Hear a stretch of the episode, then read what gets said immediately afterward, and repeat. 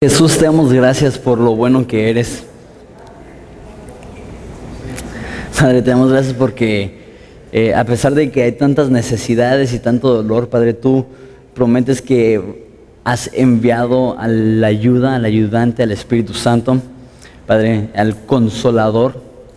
Entonces, Padre, te pido por las personas que están pasando por dificultad, por tragedia, por dolor, Padre, que ellos conozcan primeramente a ti y a tu Hijo, pero también que conozcan a tu Espíritu Santo, que es el consolador y que sean consolados y confortados por Él. Padre, que ellos, a pesar del dolor que tienen, puedan tener la seguridad de saber que tú los amas, que tú estás con ellos. Te pido por todas las personas que hoy están celebrando, Padre, nacimientos o sanidad o victorias. Te doy gracias que tú estás obrando en la vida de muchos. Padre, te pido que los bendigas. Te pido por el estudio de esta noche. Padre, necesitamos de tu espíritu. Entonces, Padre, ayúdame a enseñar con claridad acerca de tu espíritu para que podamos tener mayor intimidad contigo. Te amamos, Jesús, en nombre de Cristo Jesús. Amén. Muy bien, si tienes una Biblia, ábrela conmigo al libro de Hechos, Hechos 2.42. Hechos 2.42.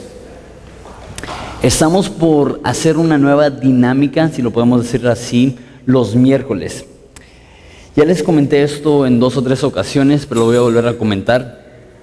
En junio estuve en la conferencia de pastores en Murrieta y uno de los pastores, este, que realmente es uno de los líderes de Capilla Calvario, el movimiento al que pertenecemos, eh, dio una conferencia acerca de la necesidad de la obra del Espíritu Santo adentro o dentro de nuestras congregaciones. Y él dijo algo que me impactó mucho a mí en lo personal. Dijo que nosotros, eh, porque amamos la Biblia, amamos la escritura, amamos estudiar, muchas veces vemos este, movimientos emocionalistas que se enfocan en el Espíritu Santo y en los dones y en los milagros, que realmente se olvidan de la palabra de Dios y se olvidan de la obra de Cristo en la cruz. Y nosotros decimos, pues sabes qué, pues nosotros no queremos esto porque queremos la obra de Cristo en la cruz, queremos la palabra de Dios. Y él estaba diciendo que, ¿sabes qué? El Espíritu Santo es Dios y nos dio en Primera de Corintios 12 y 14, dos capítulos totalmente dedicados a la obra de los dones del Espíritu Santo dentro de la congregación. Y debemos de tener los dones del Espíritu Santo operando no solamente afuera, alcanzando a las naciones, predicando el Evangelio, pero también adentro de nuestras congregaciones debemos de estar practicando los dones del Espíritu Santo, si no, simplemente no somos una iglesia bíblica. Entonces, porque realmente hay muchos conceptos equivocados acerca de los dones espirituales, acerca del Espíritu Santo, acerca de eh, toda esa función en la iglesia. Vamos a enseñar una serie probablemente de cuatro semanas en 1 Corintios 12 y 14. Este, que, y vamos a estar orando todos los servicios por la llenura del Espíritu Santo para cada uno de ustedes. Y después de eso vamos a lanzar como una nueva fase de los estudios el miércoles, donde cada estudio, después de la predicación de la palabra, tenemos un tiempo para cualquier persona que quiera compartir una profecía, una visión, una palabra de ciencia, sabiduría, que lo puedan hacer y que pueda ser de bendición y de edificación para toda la iglesia. Y yo voy a ser el primero en decir que este que realmente necesitamos entender la obra del Espíritu Santo antes de hacer esto. Vamos a ver por qué. Entonces voy a tener una introducción un poco más larga y después vamos a estar en Primera de Corintios, pero estamos en Hechos 2.42 porque a esta nueva etapa de los miércoles en Horizonte le vamos a poner 2.42. Y es por esto. En el libro de Hechos los discípulos están esperando la llegada del Espíritu Santo. Llega el Espíritu Santo, los bautiza en el Espíritu Santo y lo primero que hacen es que van y predican y predican y tres mil personas, este, sí, en versículo 41 dice que se añadieron aquel día tres mil personas. Entonces cae el Espíritu Santo y de un día para otro hay tres mil personas en una iglesia.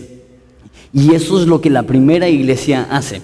Dice que se dedicaron a perseverar en la doctrina de los apóstoles, en la comunión los unos con los otros, en el partimiento de pan, que habla de la comunión, la Santa Cena, y de las oraciones.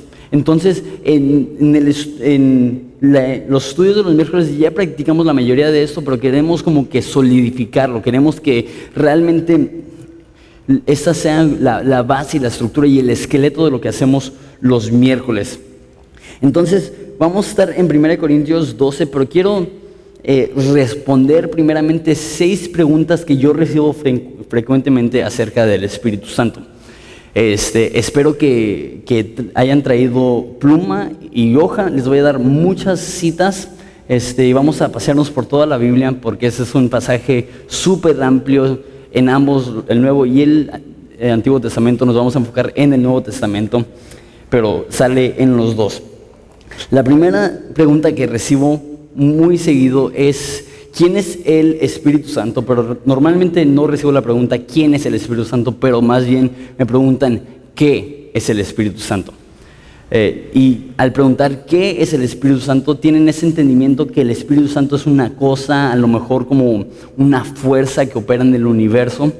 Pero cuando la Biblia habla del Espíritu Santo, dice que es una persona.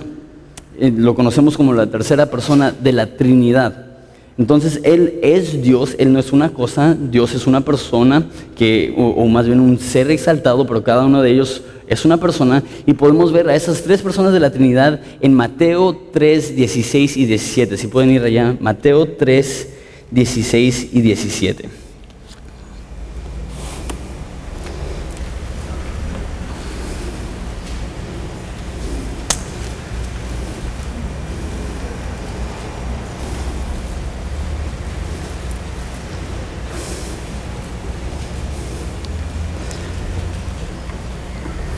Dice, y Jesús después que fue bautizado subió del agua y he aquí los cielos fueron abiertos y vio el Espíritu de Dios, perdón, el Espíritu de Dios que descendía como paloma y venía sobre él. Y hubo una gran voz en los cielos que decía, ese es mi Hijo amado en el quien tengo complacencia.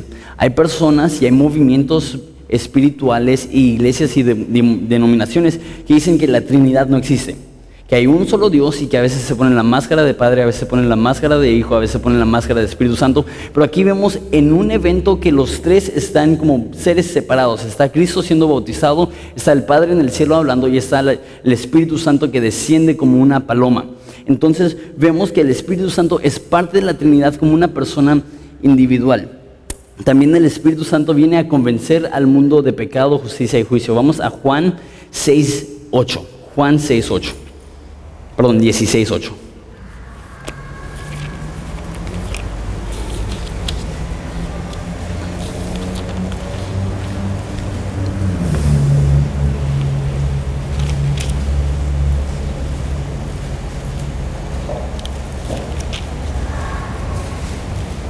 Juan 16, 8 dice, pero cuando venga hablando del Espíritu Santo, Dice, convencerá al mundo de pecado, justicia y juicio. En otras palabras, el papel, el, papel, el rol del Espíritu Santo es eh, demostrarle al mundo que no pueden llegar a Dios por sus propias fuerzas, entonces que necesitan llegar a Jesús a través de la sangre de Cristo. También viene a morar al, eh, dentro del cristiano para salvación y santificación. En 2 de Tesalonicenses 2.13.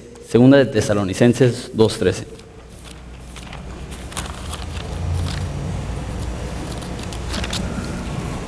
Dicen, pero nosotros debemos dar siempre gracias a Dios respecto a vosotros, hermanos amados por el Señor, de quien Dios ha escogido desde el principio para salvación mediante la santificación por el Espíritu y la fe en la verdad. Eso significa que el Espíritu Santo entra en la vida del creyente y los salva y santificación simplemente significa que los hace más como Jesús. Entonces el Espíritu Santo entra en la vida del creyente y los salva. Y también el Espíritu Santo nos ayuda a ser más como Jesús. Y la eh, tercera función que tiene es que llena al creyente para impactar al mundo. Hechos 1.8. Hechos 1.8. Ese ya muchos de ustedes se lo saben de memoria. Dice, pero recibirán poder cuando haya venido sobre vosotros el Espíritu Santo y me seréis testigos en Jerusalén, en toda Judea y en Samaria y hasta lo último de la tierra. Está diciendo, ok, el Espíritu Santo convence al mundo de que necesitan a Jesús. Entra al cristiano para salvarlo y hacerlo más como Jesús. Pero también hay un poder que el Espíritu Santo da a los creyentes para que ellos puedan ir e impactar al mundo. Que sin el Espíritu Santo es imposible realmente impactar al mundo. Entonces Dios nos da ese poder, ese poder. La palabra poder ahí es dunamis, de donde sale la palabra en el español dinamita o dinámico. Es un, es un poder fuerte que los cristianos tenemos a nuestra disposición para impactar al mundo. Y eso me trae la segunda pregunta que recibo. ¿Qué es el bautismo del Espíritu Santo? Y simplemente es el bautismo del Espíritu Santo es cuando el Espíritu Santo cae sobre nosotros. Hechos 19, 1 al 6, para ver una historia que lo ilustra. Y eso va a ser útil si tienes poco tiempo de cristiano para saber cómo navegar un poquito en la Biblia y leer diferentes pasajes. Hechos 19 del 1 al 6. Aconteció que entre tanto Apolos estaba en Corinto, Pablo después de recorrer las regiones superiores vino a Éfeso y hallando ciertos discípulos les dijo, ¿recibisteis el Espíritu Santo cuando creísteis? Y ellos dijeron, ni siquiera hemos oído si hay Espíritu Santo. Entonces hay un pueblo que ha sido evangelizado, que son cristianos. Y les pregunta Pablo, ¿han sido, ¿han sido llenados o llenos del Espíritu Santo? Y ellos dicen, ni siquiera conocemos al Espíritu Santo. Entonces él les dijo, ¿en qué pues fueron bautizados? Y ellos dijeron, el bautismo de Juan. Y dijo Pablo, Juan bautizó con bautismo de arrepentimiento, diciendo al pueblo que creyese en aquel que vendría después de él, esto es, en Jesús el Cristo. Cuando llegaron esto, fueron bautizados en el nombre del Señor Jesús, y habiéndoles impuesto las manos, vino sobre ellos el Espíritu Santo y hablaban en lenguas y profetizaban. Entonces hay un pueblo de personas que no conocen al Espíritu Santo. Entonces Pablo va a ellos y les dice, órale, son cristianos, qué buena onda. ¿Cuándo fueron bautizados por el Espíritu Santo? Y ellos dicen, Espíritu Santo, ¿qué es eso? Entonces les dice, ¿sabes qué? El bautismo del Espíritu Santo es la llenura del Espíritu Santo. De hecho, eh, bautismo en el griego significa estar sumergido en. Entonces les dice, ¿sabes qué? Lo necesitan. Entonces los bautiza y ellos empiezan a hablar en lenguas y a profetizar. Disculpen. La tercera pregunta que recibo mucho es, ¿es posible ser cristiano y no ser bautizado en el Espíritu Santo? O sea que eh, eres cristiano, Dios te ha salvado, Dios te ha rescatado, pero estás viviendo sin ese poder que vimos en Hechos 1.8. Y la respuesta es sí. Vamos a eh, Hechos 8, eh, versículo 12. Hechos 8, 12. Y de hecho en la historia que acabamos de ver más o menos vimos esto ilustrado. Hay personas que ya conocieron a Jesús, ya fueron bautizados, que ya están caminando en su caminar espiritual sin ni siquiera conocer que existe el Espíritu Santo. Entonces sí puede ser cristiano sin estar bautizado por el poder del Espíritu Santo. 8.12 dice, pero creyeron a Felipe que anunciaba el Evangelio del reino de Dios y el nombre de Jesucristo se bautizaban hombres y mujeres. También creyó Simón mismo, y habiéndose bautizado siempre, estaba con Felipe, y viendo las señales y grandes milagros que se hacían, estaba atónito. Cuando los apóstoles que estaban en Jerusalén oyeron que Samaria había recibido la palabra de Dios, enviaron a Pedro y a Juan los cuales habiendo venido oraron por ellos para que recibiesen al Espíritu Santo, porque aún no había descendido sobre ninguno de ellos, sino que solamente habían sido bautizados en el nombre de Jesús. Entonces les imponían manos y recibían el Espíritu Santo. Entonces vemos otra historia aquí donde hay personas, un pueblo de Samaria, que de hecho es una región que muchos habían conocido, pero nadie había recibido el poder del Espíritu Santo, nadie había sido bautizado en el poder del Espíritu Santo. Entonces ellos le hablan a Pedro y a Juan, que son como que los meros meros de la iglesia, y ellos van a orar por ellos. Y nota que no siempre, pero muchas de las veces que la gente recibe el Espíritu Santo es porque una persona ora por ellos. Entonces por eso vamos a practicar eso en poquito tiempo. Otra pregunta que recibo esa es la cuarta, después de seis ya empezamos el estudio en Corintios, es, ¿puede suceder al mismo tiempo la salvación y el bautismo del Espíritu Santo? Y la respuesta es sí. Este, entonces sí puedes ser un cristiano sin tener el poder del Espíritu Santo. La meta es estar lleno del poder del Espíritu Santo. Pero hay personas que yo conozco, y vamos a ver una historia, que al mismo tiempo que reciben a Jesús, reciben el poder del Espíritu Santo. Hechos 10:44.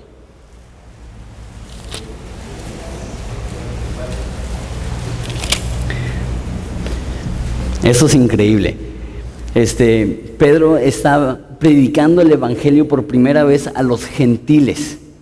Y Dios le enseñó una visión. En ese entonces los judíos ni siquiera eh, comían con alguien que no es gentil. Entonces lo invitan a comer y él va y él empieza a predicar y eso es lo que pasa. Mientras aún hablaba Pedro estas palabras, el Espíritu Santo cayó sobre todos los que oían el discurso. Y los fieles de la circuncisión que habían venido con Pedro se quedaron atónitos que también sobre los gentiles se derramase el don del Espíritu Santo, porque los que oían hablaban en lenguas y magnificaban a Dios. Entonces respondió Pedro, ¿puede acaso alguien impedir el agua para que no sean bautizados esos que han recibido el Espíritu Santo también como nosotros? Y mandó a bautizarles en el nombre del Señor Jesús. Entonces le rogaron que se quedase por algunos días. Entonces Pedro está predicando y de repente, mientras está predicando, de repente las personas que están ahí son salvos y reciben el poder del Espíritu Santo al mismo tiempo. Este, la quinta pregunta es, ¿cuál es la evidencia de una vida llena del Espíritu Santo? o en otras palabras, ¿cuál es la forma de saber si yo estoy lleno del poder del Espíritu Santo? La llenura del Espíritu Santo es para poder impactar al mundo con el amor de Cristo. Vamos a Hechos 3 del 1 al 10. Eso lo voy a leer rápido.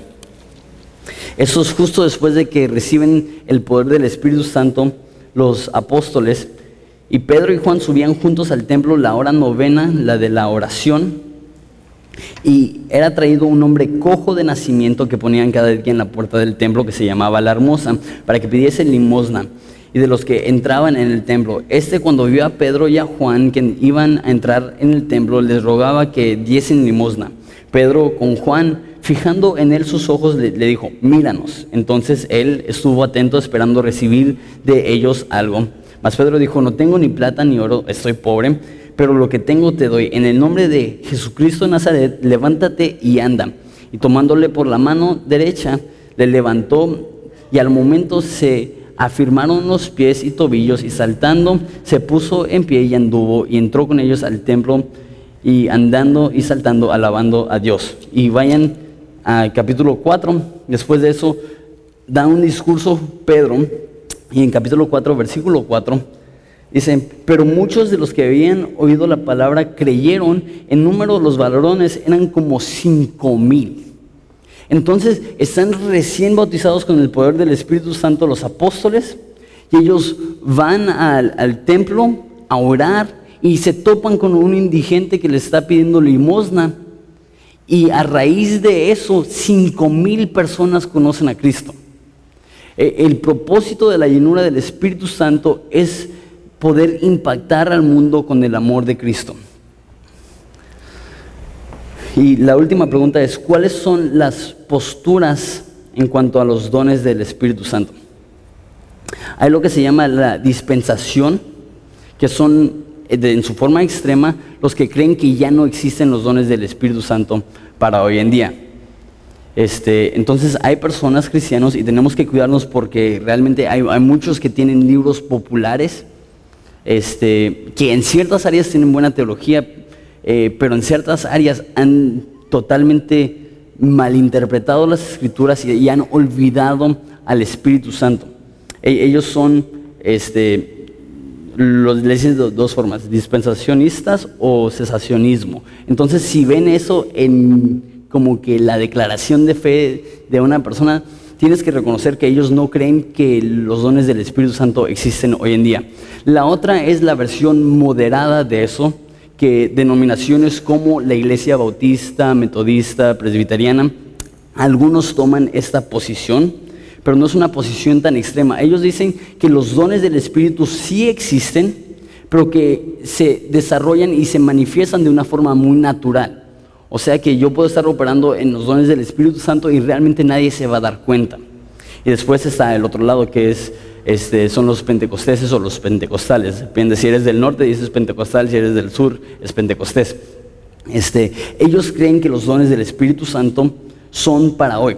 Y nosotros estamos de acuerdo con eso al 100%. Los dones del Espíritu Santo es para hoy. Iglesias como Asambleas de Dios, este, eh, Iglesia de Dios, eh, las iglesias obviamente pentecostales o pentecosteses, y creen esto, y a lo mejor diferimos en algunos aspectos de la práctica de los dones del Espíritu Santo, pero estamos totalmente de acuerdo en el aspecto que, ¿sabes que Amamos al Espíritu Santo y queremos ver la obra del Espíritu Santo eh, funcionando en nuestras vidas y en las vidas de nuestros congregantes.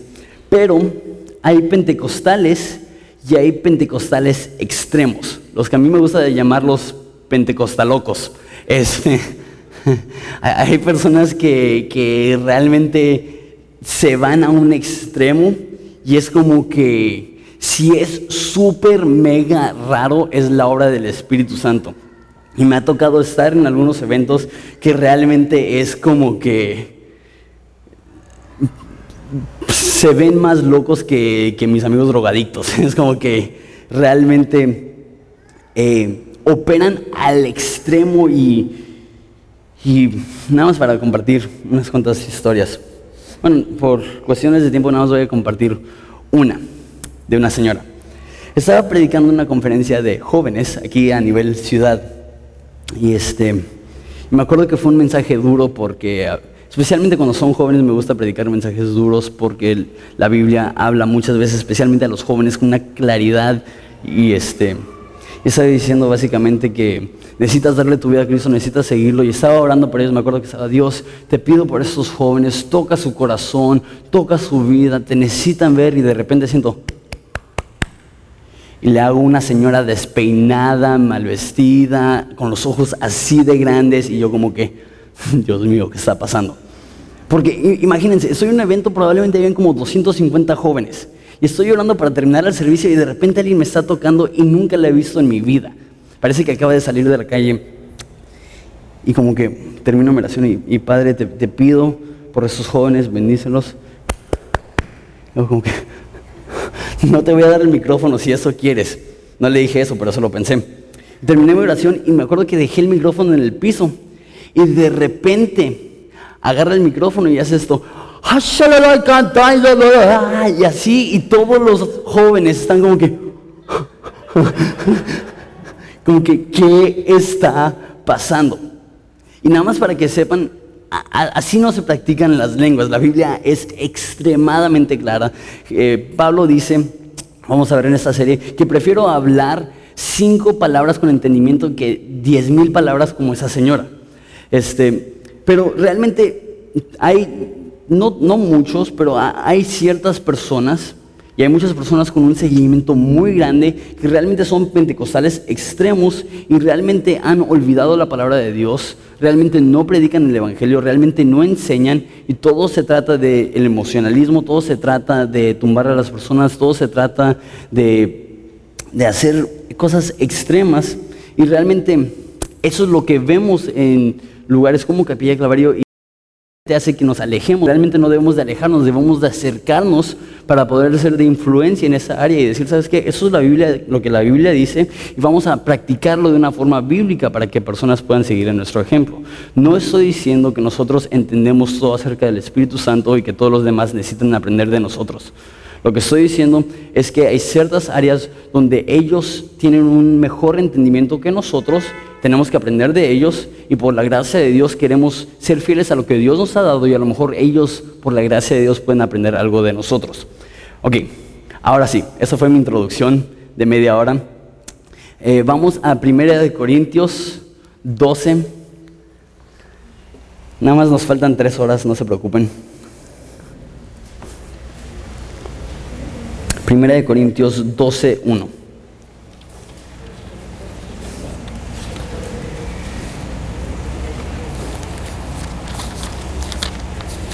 Para darles el plan. Eh, la iglesia en Corinto era una iglesia como la que les acabo de decir, eran pentecostalocos, que eh, estaban mal en su doctrina del Espíritu Santo. Entonces, Pablo dedica eh, tres capítulos, entre ellos uno es el amor, que vamos a ver la semana que entra, que el amor es lo más excelente que podemos ser, que, el propósito del Espíritu Santo, una vez más, es derramar el amor de Dios al, al mundo. Pero se me hace interesante que Pablo dedica tres capítulos de la Biblia a cómo se debe de practicar los dones espirituales dentro de la iglesia. Entonces es una vez más increíblemente necesario como una iglesia que practiquemos los dones del Espíritu Santo dentro de la congregación, dentro de los estudios de los miércoles. Y entonces escribe esto y lo primero que dice en capítulo 12, versículo 1 dice, no quiero hermanos que ignoréis acerca de los dones espirituales. Interesante. Esta es una iglesia, repito, que en cuanto a su teología del Espíritu Santo y de los dones del Espíritu Santo, estaban exagerados, estaban eh, eh, estaban súper mal. Pero él no está diciendo, ¿sabes qué? Es porque estás demasiado enfocado en los dones espirituales.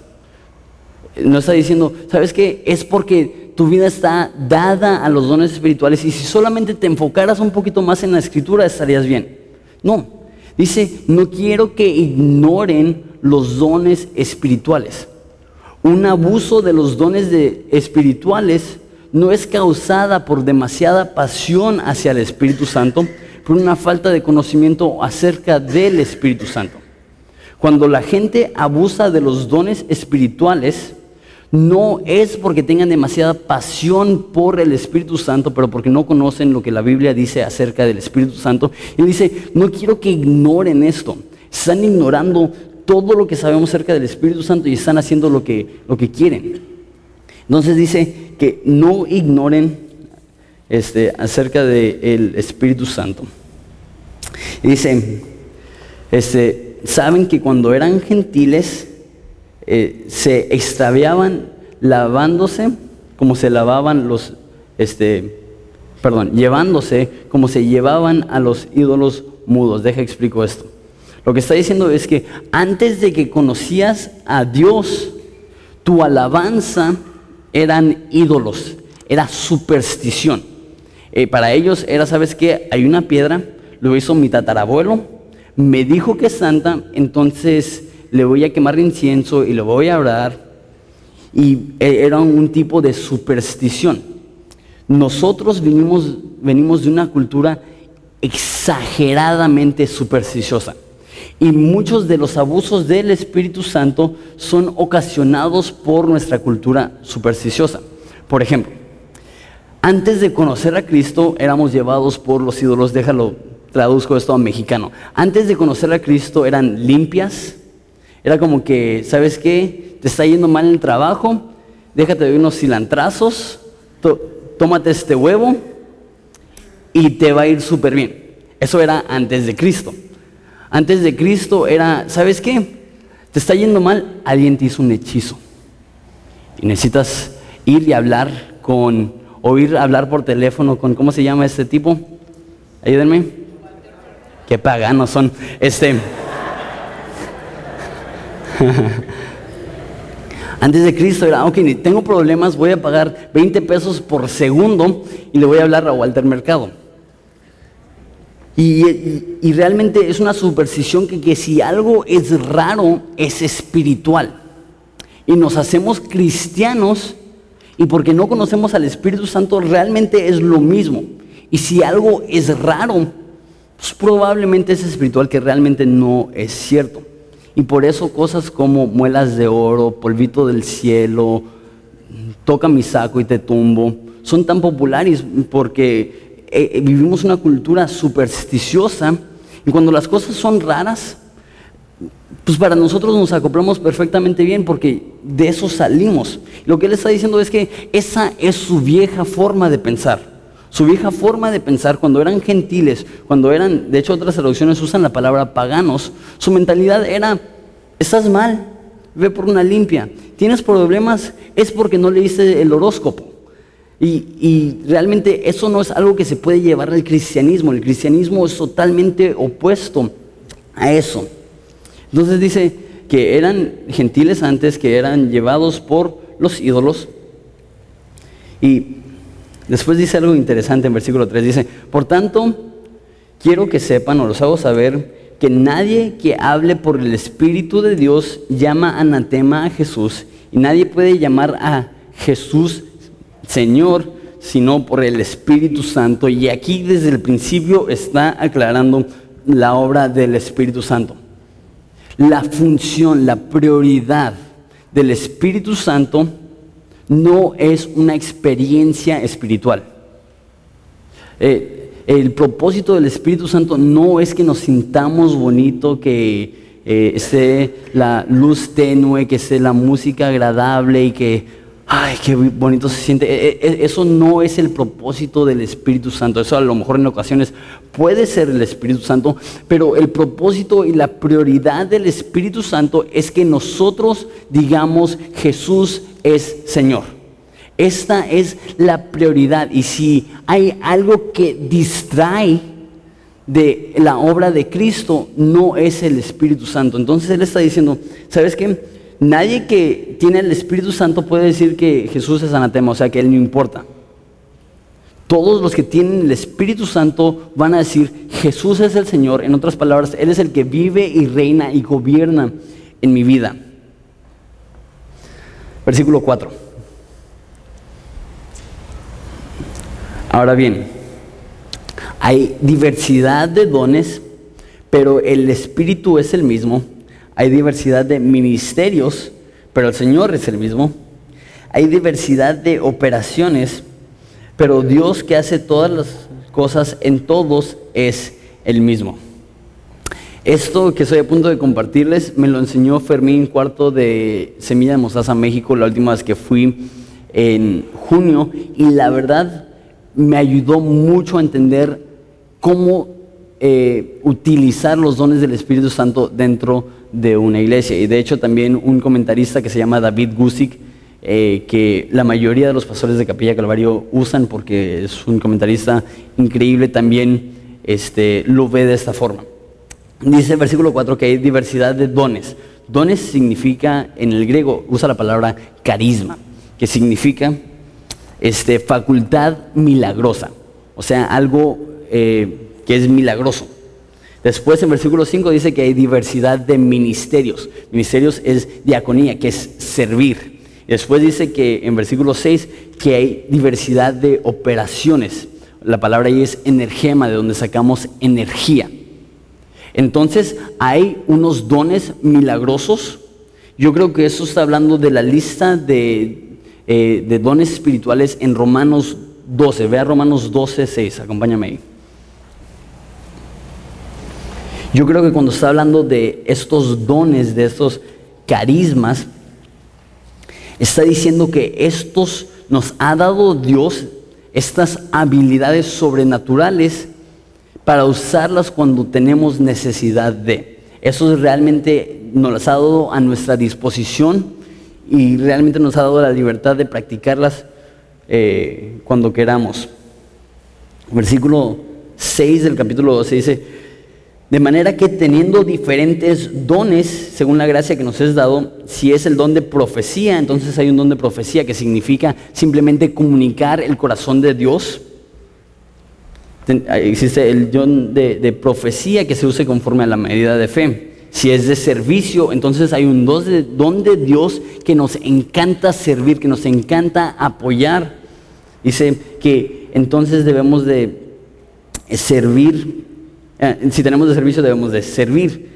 Si tenemos el don de enseñanza debemos de enseñar. Eso significa que hay personas que Dios les ha dado el don para poder explicar la palabra de Dios con claridad. Eh, dice el que exhorta, esto yo creo que sería mejor traducido anima. No es exhorta de, reprender, es exhorta más de animar. Este, el que exhorta en la exhortación, el que reparte, o sea, el que es muy generoso con liberalidad, el que preside, o sea, el que es un líder con solicitud, y y el que hace misericordia, o sea que tiene un ministerio dado a ayudar a los que están en necesidad, que lo hagan este, con alegría.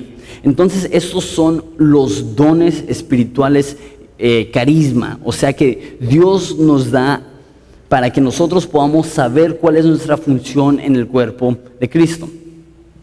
Después están los diaconía, que son las diferentes formas de servir, los diferentes ministerios. Efesios 2, perdón, 4, 12. Efesios 4, 12. Perdón, 4, 11.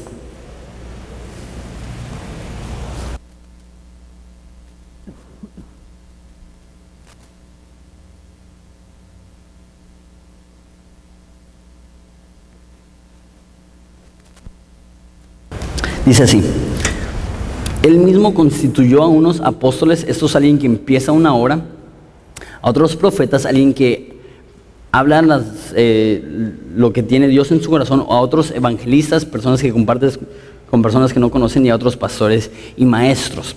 Entonces hay diferentes ministerios. Después si regresamos a 1 Corintios, dice que hay diferentes operaciones, o sea, energemas, y en eso nos vamos a enfocar, porque eso es lo que realmente necesitamos aprender este, para la práctica dentro de la iglesia. Yo creo en lo personal que estos dones que estamos a punto de ver, esas energemas, son regalos que Dios les da a sus hijos cuando se presenta una necesidad específica para suplirla, pero no necesariamente se puede usar cuando uno quiera. Por ejemplo, vamos a ver el don de sanidad. Si esto fuera como los otros dones de enseñanza, que uno puede enseñar realmente cuando quiera, y este, si tiene el don de enseñanza, si eso fuera lo mismo con el don de sanidad, entonces alguien que tuviera el don de sanidad debería ir al hospital general y decirle a todos los que están en sus camas, vamos, tengo el don de sanidad y todos están sanados. Debería ir a, la clínica 8 y decirle a cada una de las personas, ¿sabes qué? Yo tengo el don de sanidad, estoy aquí para ayudarles, vamos. Entonces, el hecho que, usa otra palabra, energemas, yo creo que está diciendo que esto es dado por Dios para momentos específicos y no necesariamente es algo que nosotros podemos hacer cuando queramos. Por eso tengo un poquito de incomodidad con, por ejemplo, este, cruzadas de sanidad y cosas de ese tipo. Porque siempre me pregunto, ¿y qué si Dios no quiere sanar? ¿Realmente la persona tiene la autoridad para hacerlo cuando quiera? No. Es algo que Dios hace cuando Él quiere. Entonces, esas son las energemas que vamos a ver, los dones espirituales. Dice, pero cada uno en versículo 7 le es dada la manifestación del Espíritu para provecho. Y aquí está un punto súper práctico para aquellos que están como que, Jonathan, eso es demasiada información, va a estallar mi cerebro.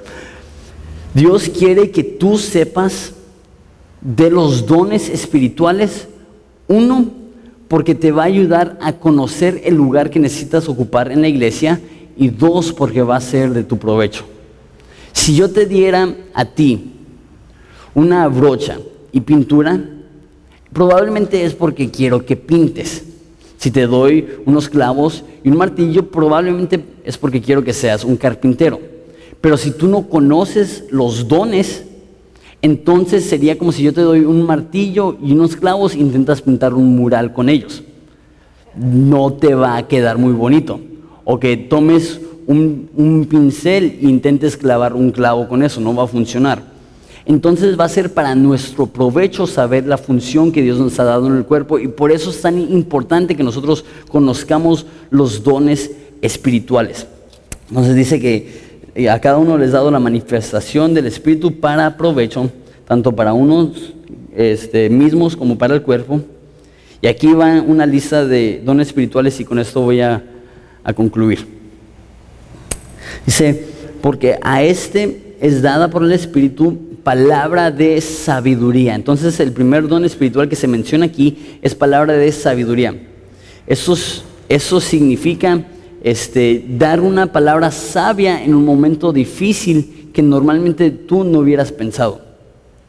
Este, eso es súper importante cuando quieres aconsejar. que, que tú realmente, alguien llega a ti y tiene un problema masivo y tú no tienes ni la menor idea de lo que puedes hacer. En ese momento es necesario el don de sabiduría para poder darle sabiduría que realmente no es tuya.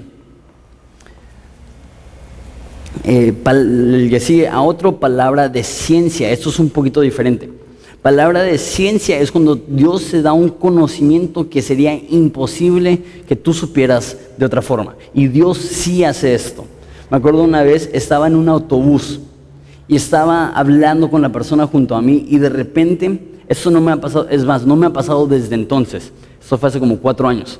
Dios me dijo, su papá acaba de morir y necesita a alguien que la consuele. Y ni la conocía. Teníamos dos, tres minutos hablando y le dije, oye, disculpa, de casualidad, ¿no, no, se, no se acaba de morir tu papá? Y me dijo, sí, se murió la semana pasada. ¿Cómo supiste? Como que, pues si te digo, vas a pensar que estoy loco, pero me lo dijo Dios. este, y realmente a, base de eso, realmente pude tener una conversación increíble con ella. Resulta que ella ya era cristiana y era de apoyo para ella. Realmente eh, fue para ella una confirmación que Dios la ama, que Dios mandó a alguien en camión para que la consuele. Pero eso normalmente se usa también en el evangelismo tú estás hablando con alguien y Dios te da simplemente conocimiento que de otra forma no pudieras tener. Entonces, eso es el don de ciencia. Dice en versículo 9, a otro fe por el mismo Espíritu. Esta no es fe que salva. Esto es fe necesaria para un momento específico. Esto es, por ejemplo, si estás pasando por dificultad tremenda y necesitas una fe especial para creer en Dios y en sus promesas cuando todo lo demás aparenta decir lo contrario. Para eso es el don de fe. También el don de fe es necesario cuando estás haciendo grandes obras del Espíritu Santo. Pienso en mi papá. Este, cuando él sembró esta iglesia, plantó esta iglesia, estábamos en el Hotel San Nicolás. Yo creo que llegamos a como 70 personas en el Hotel San Nicolás, algo así. Este, y nos cambiamos a una plaza de, de, del rock and roller. ¿Se acuerdan del rock and roller? Ok, dos personas. Este, era un como que un centro de, patines así de...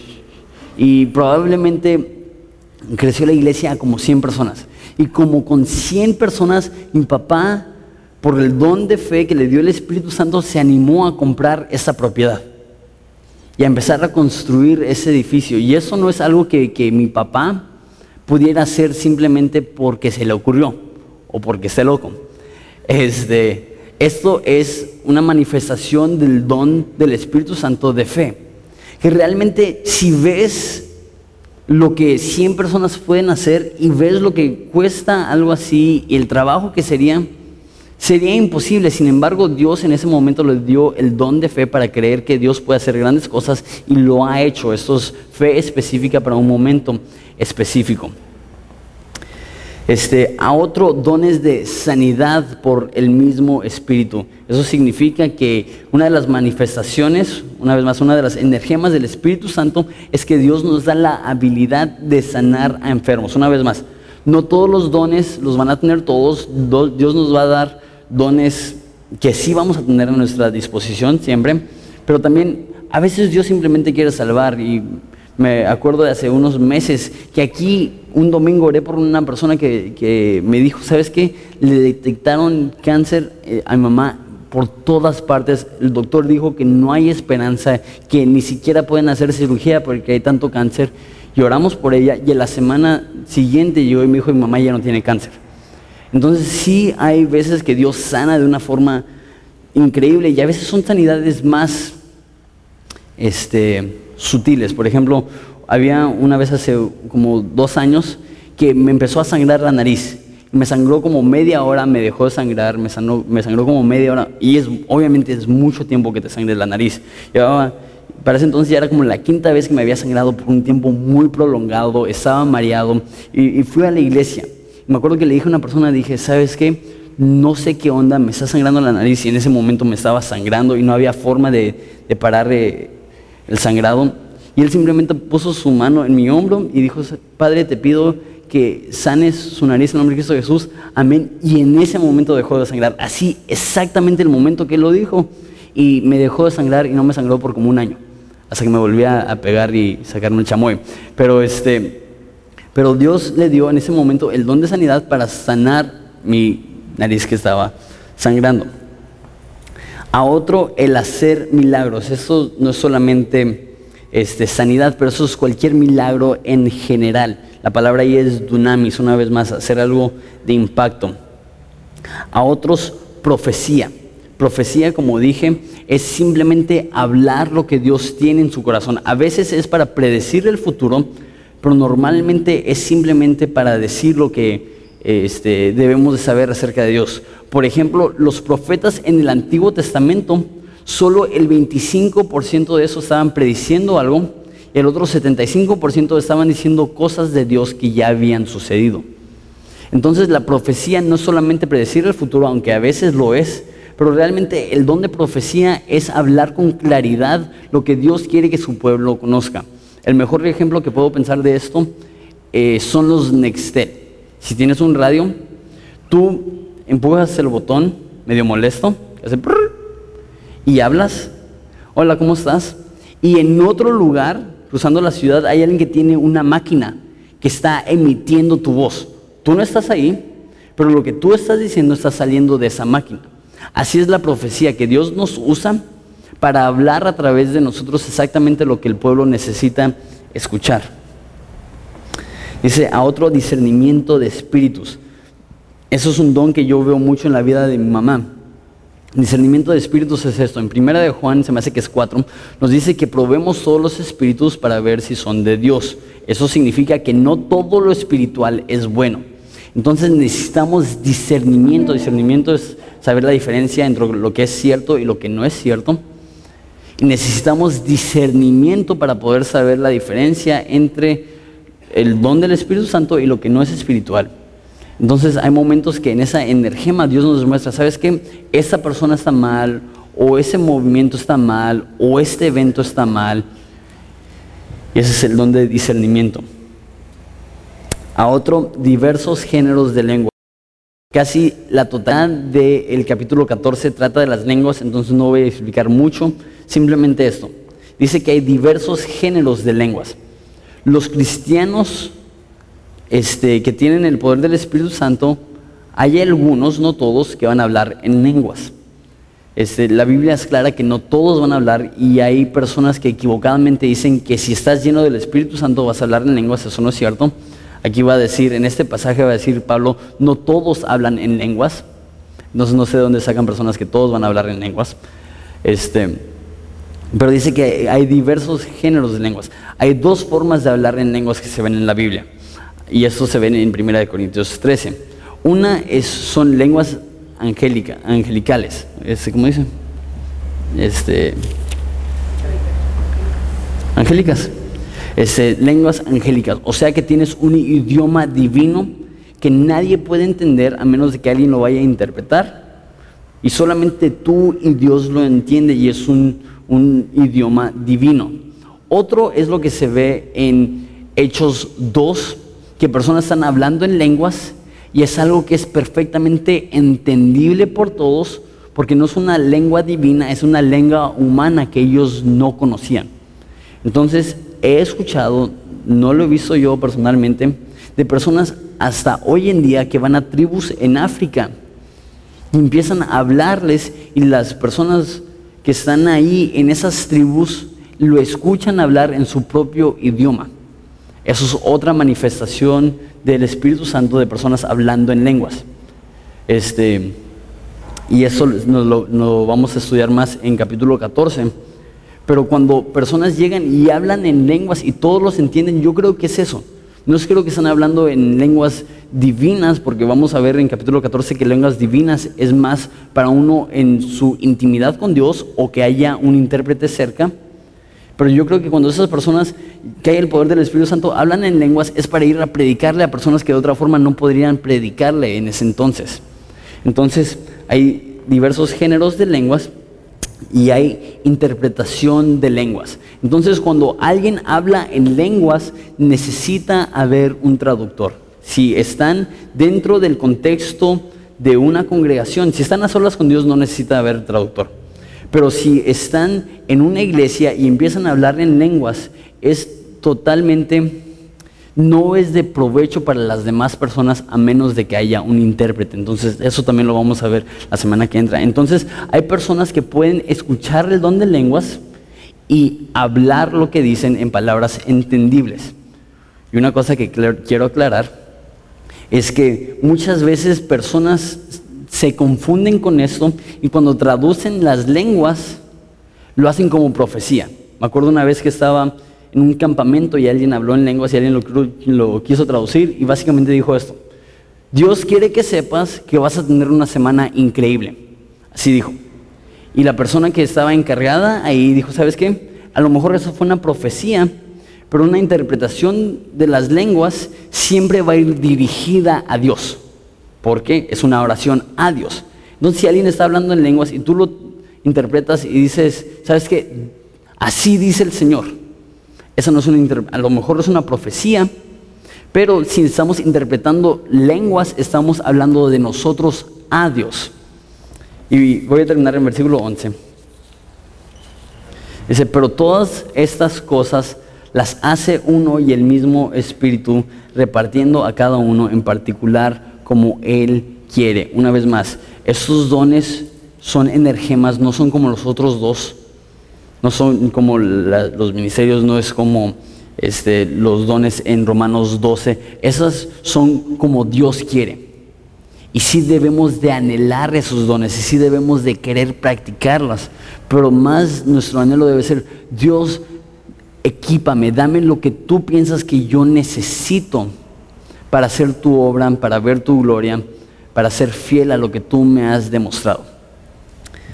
Entonces sé que fue un montononal de información, así como que, este, mi oración es que hayas tomado apuntes y que realmente medites en esto. Este, y quiero que esto sea práctico. Quiero que tú puedas decir, Dios, ¿qué dones me has dado a mí? ¿De qué forma me quieres llenar de poder a mí? ¿Cuáles son las necesidades y las oportunidades que hay a mi alrededor que yo necesito tu poder para suplir? Y, si tú dices, sabes que yo he sido un cristiano, pero realmente no he vivido esa vida de impacto, necesito que el Espíritu me llene. Queremos orar por ti. Yo creo en lo personal que el Señor te bautiza en el Espíritu Santo una vez.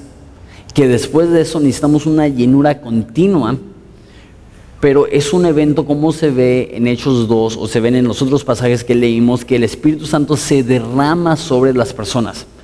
Entonces, si tú nunca has recibido el poder del Espíritu Santo, nunca has sido bautizado por el Espíritu Santo, Hassan, yo y mi papá vamos a estar aquí enfrente, vamos a orar por ti.